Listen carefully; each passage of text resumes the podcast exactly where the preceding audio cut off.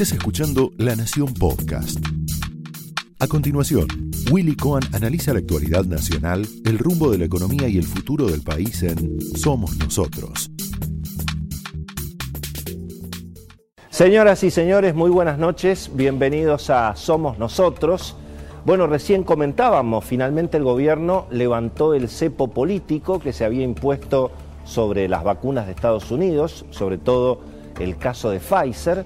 Se anunció un acuerdo, no se conocen todavía los detalles, em, pero claro, el gobierno busca reponerse de una sucesión evidentemente de errores muy gruesos en lo que ha sido el manejo de la pandemia hasta aquí, eh, del vacunatorio VIP, la malversación de las vacunas, obviamente el récord lamentable de muertes que, que hemos tenido y todavía tenemos Em, en, la, en la Argentina. Y bueno, y por supuesto lo que fue eh, la revelación o la carta reveladora del gobierno argentino al Kremlin, mostrando, bueno, em, una, una, enorme, una enorme improvisación en el manejo de lo que ha sido obviamente eh, los contratos con las vacunas, em, los, bueno, obviamente eh, las restricciones, el fanatismo ideológico con el, que, con el que se manejó todo este relato, los negociados siempre alrededor de esa, de esa suerte de nacionalismo que aparece como para justificar eh, todo este tipo de, desmanejos, pero finalmente, bueno, apareció la vacuna de Pfizer, casi como el cuento ese de eh, cómo hacer para esconder un elefante en la calle Florida, ¿no? Bueno, llenemos la calle Florida de elefantes. Y entonces se anuncian 20 millones de vacunas de Pfizer en buena hora, obviamente, en buena hora. Pero claro, se levantó el cepo aparentemente sobre la vacuna de Pfizer, pero en principio se sigue con el modelo de el estatismo sanitario extremo, donde sigue siendo el Estado el que maneja el monopolio de las vacunas, el que decide eh, cómo se distribuyen, quién vacuna, cómo se organiza. Y eso hemos visto que no ha dado buenos resultados. Em, creo que, bueno, deberíamos aprender, no cometer los mismos errores. Eh, digo, vamos a tener otra vez un vacunatorio VIP con las vacunas de Pfizer, con las de Moderna. ¿Quiénes van a ser los hijos privilegiados?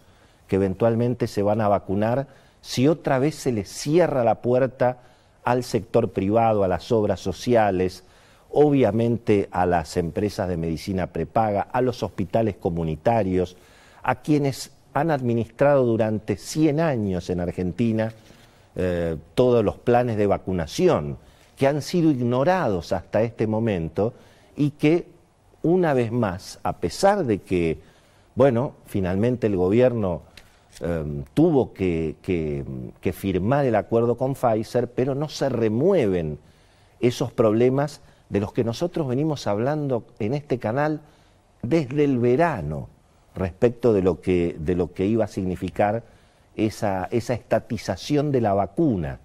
Eh, no, podía salir de otra manera.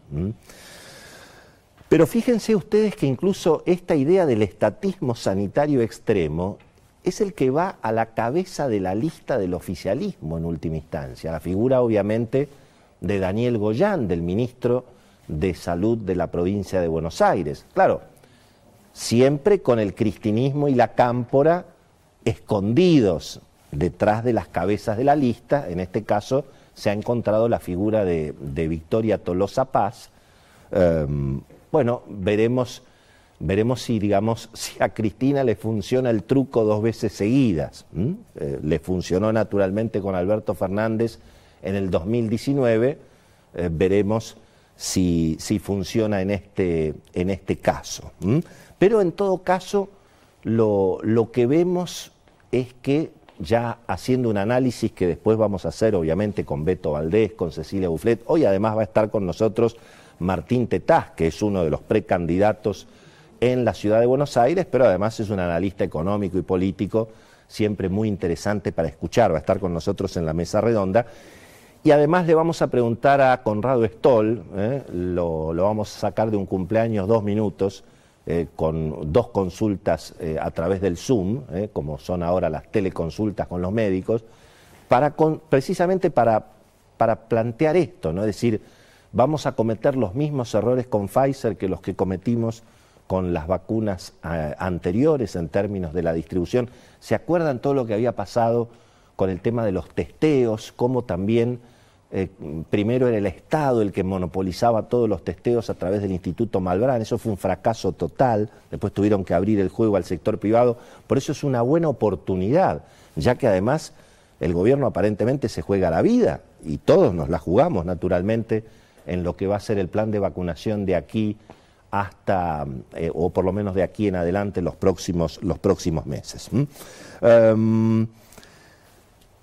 Está claro entonces que, mm, que, tampoco, ha encontrado, tampoco ha encontrado figuras de la primera línea de la dirigencia política del oficialismo en términos eh, de, eh, de, lo que son, de lo que es la conformación de la lista. No han querido ir muchos ministros, finalmente no, no, no, han aparecido, no ha aparecido ningún tapado y veremos eh, cómo, resulta, digamos, esta, esta experiencia, porque finalmente la economía, eh, lo, planteamos aquí ya en programas anteriores, la economía lo que está mirando es, en definitiva, cuánto poder va a tener Cristina y lo que Cristina representa en términos de los sectores más de izquierda del, digamos, del conglomerado oficialista, cuánto poder va a tener Cristina para seguir influyendo, para seguir interviniendo en la segunda parte de este primer mandato del presidente Alberto Fernández,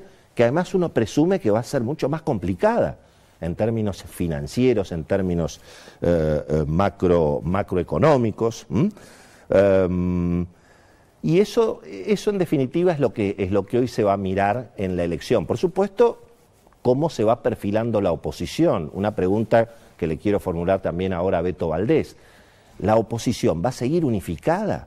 todas estas peleas que estamos viendo, amarillos contra radicales, el PRO contra el radicalismo, no solamente en la provincia de Buenos Aires, en las principales ciudades, en los principales distritos, eso va, a resultar en una, en una oposición más unificada, mirando incluso a la conformación del Congreso, que es lo que hay que mirar, cómo se van a votar las leyes y cómo va a jugar el radicalismo y el PRO, mirando después lo que seguramente los va a dividir que son las candidaturas presidenciales al 2023. Ciencia ficción hoy en la Argentina. Pero, ¿cuánto poder le queda a Cristina? Más, menos, lo mismo. Y en todo caso, cómo se realinea el peronismo después de las elecciones y cómo, en definitiva, va a quedar más unificada o más dividida la, la oposición. No, no hay ninguna duda. Me decía esta semana Beto Valdés, finalmente tanto el presidente como Axel Kisilov quedaron medio parejo. Los dos, muchos no participaron de, la conformación de las listas y a los dos les quieren morder el gabinete. Hoy hubo novedades respecto del gabinete del presidente Alberto Fernández.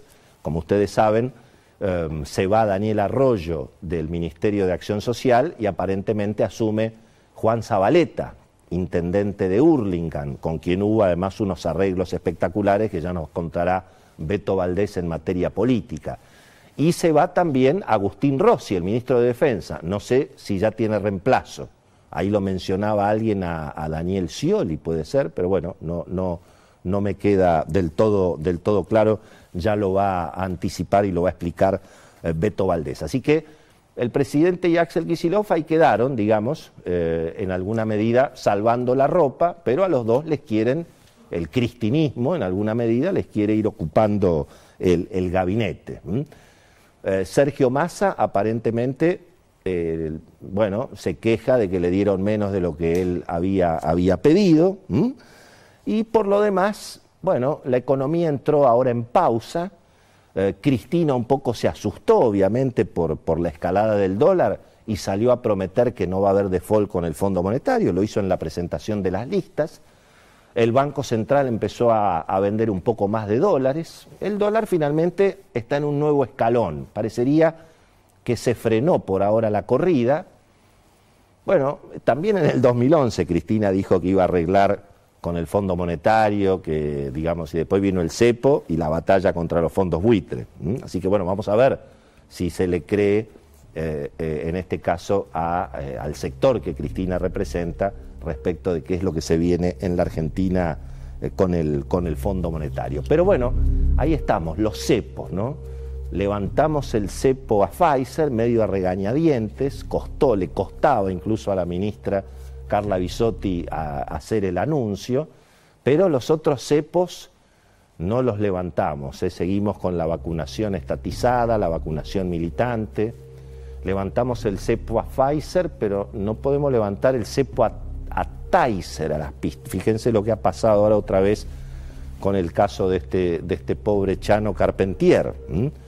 La policía, por no tener las pistolas eléctricas, eh, ya tuvimos un caso de un asesinato de un policía allí en, ustedes recuerdan, cerca del Malva, en una de las esquinas más elegantes de la ciudad de Buenos Aires, y ahora tuvimos este caso y la Argentina sigue con, bueno, evidentemente la, algún, algún problema, obviamente, práctico. ¿eh? El mismo cepo a Pfizer es el mismo cepo a, las pistolas Tizer. ¿eh? Es casi casi un modelo, un modelo complicado para la salida. Por supuesto, todo esto tiene sus consecuencias. ¿eh? Tenemos 20.000 empresas que cerraron, tenemos 100.000 trabajadores que han quedado sin empleo, datos de Colatina. Tenemos a una oficina de la Escuela de Negocios de Harvard que anunció en las últimas horas que se va de la Argentina porque no, puede retener ni a los ejecutivos ni a los docentes, porque se están yendo del país. Y bueno, todo esto es lo que se va a jugar en las elecciones y por eso también es un dato importante, lo estamos planteando en el programa. Hay que asegurar que las elecciones sean transparentes como han sido siempre, gracias a Dios, hasta ahora en la Argentina. Esto fue Somos Nosotros, un podcast exclusivo de La Nación. Escucha todos los programas de La Nación Podcast en www.lanacion.com.ar. Suscríbete para no perderte ningún episodio. Estamos en Spotify, Apple Podcast, Google Podcast y en tu reproductor de podcast favorito. Seguí escuchando La Nación Podcast.